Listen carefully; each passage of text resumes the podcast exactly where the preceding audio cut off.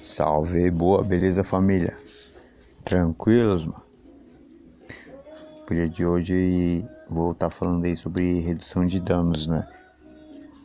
É, redução de danos é um conjunto de políticas, programas e práticas cujo objetivo é reduzir os danos associados ao uso de drogas psicoativas em pessoas que não podem ou não querem parar de usar drogas. Vamos dar um break aqui para falar a respeito, né?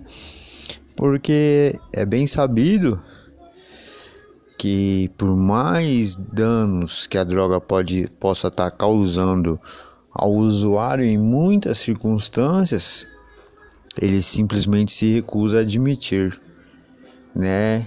Que é o que nós chamamos na dependência química de de auto engano, né? Por mais que ele que a vida dele se torne incontrolável, ele ainda se engana achando que está no controle, né? E e vou até além disso. Eu conheci pessoas que falaram: Mano, não quero parar de usar droga. Eu vou morrer. Eu gosto, eu amo, eu adoro.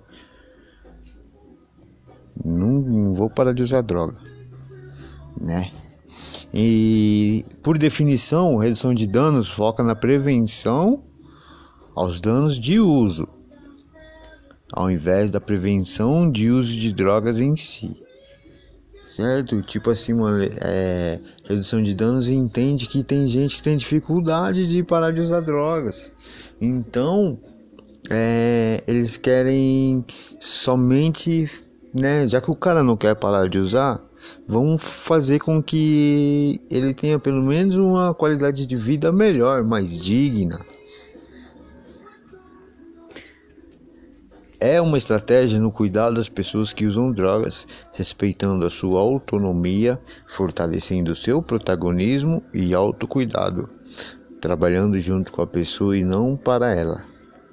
Não apresenta uma fórmula pronta, justamente por isso é extremamente versátil, uma estratégia de baixa exigência, adequando-se aos potenciais e vulnerabilidades, desejos de cada pessoa em cada momento. Né? Ou seja, porque tipo o adicto, o dependente químico, o usuário, tipo vai ter, né, o ser humano em si, o que não usa droga, o que não é doente, ele tem suas dificuldades, tem seus picos, seus dias bons, seus dias ruins.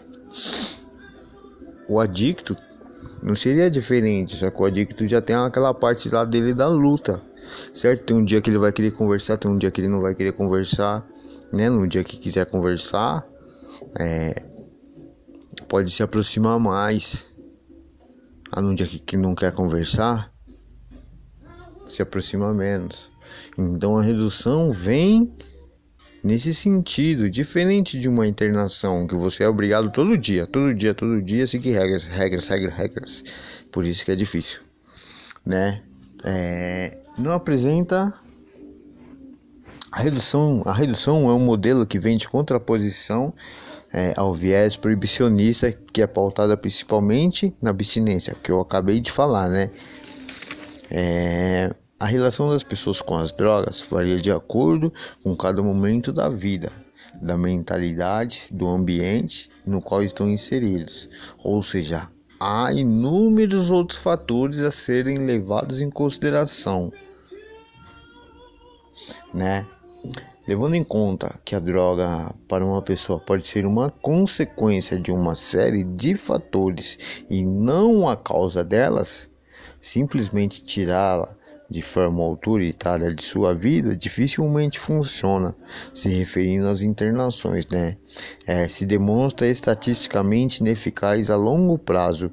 A taxa de recaída é imensa, levando em consideração aos dados de recuperação de centros terapêuticos e clínicas de reabilitação.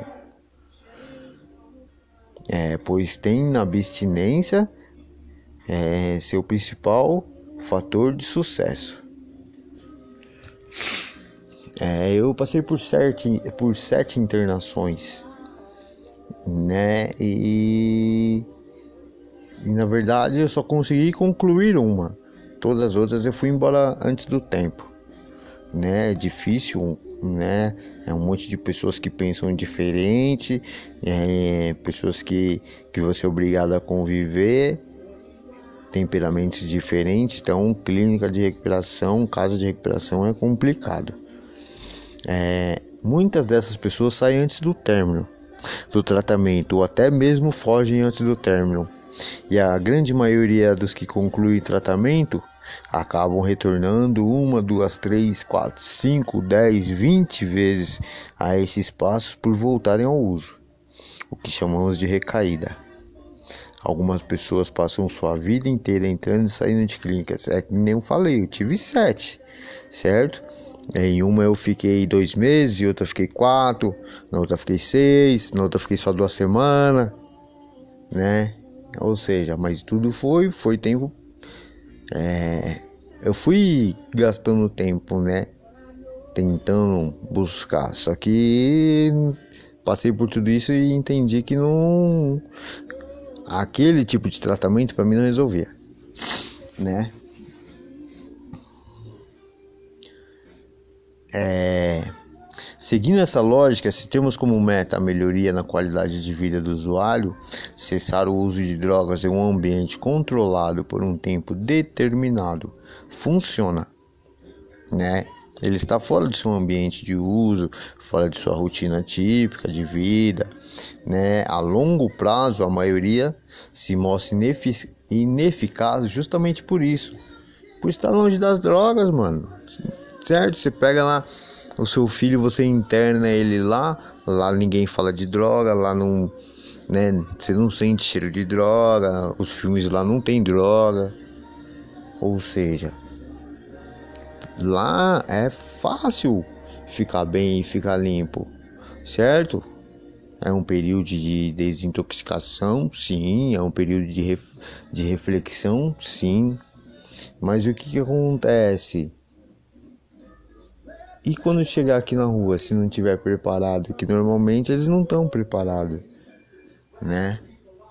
Aí é a taxa de recaída, ou seja, aí aqueles nove meses que ele passou lá dentro não serviram de nada. É meio que uma perda de tempo, né? Ou seja, um remédio paliativo. Talvez tenha ajudado a família. A família passou nove meses aqui fora, é, dormindo, tranquilo e tal. Então, talvez tenha sido bom nesse sentido. É...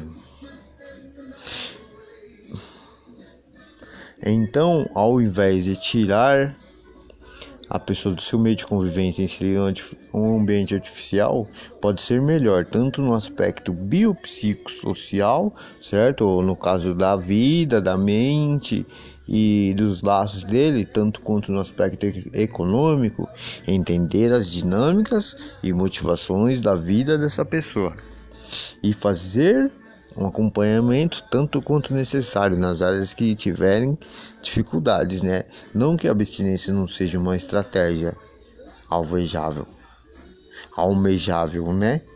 Para algumas pessoas, mas isso deve ser isso deve ser e fazer sentido dentro da sua vida, né? Deve ser trabalhado com ela. É dessa forma, então, a chance de se alcançar um resultado positivo se tornarão muito mais é, se tornarão muito maiores, né? Beleza, família? Assim vou estar finalizando esse episódio de hoje, tá bom? E é isso. Tem um link de uma vaquinha lá no na bio do meu Insta, gringo underline skate sempre, para mim tá conseguindo publicar o livro. Tá fortalecida lá para mim lá. Agradeço, mano. E é isso aí, tem um canal aí, o Skate no Caminho das Pedras. E fazendo uns podcasts, tem um blogger, a página, mano. Tô em vários locais aí contando minha história. Certo? Tudo com o propósito de levar informação. Beleza? É isso, espero que tenham gostado. Abraço, até a próxima.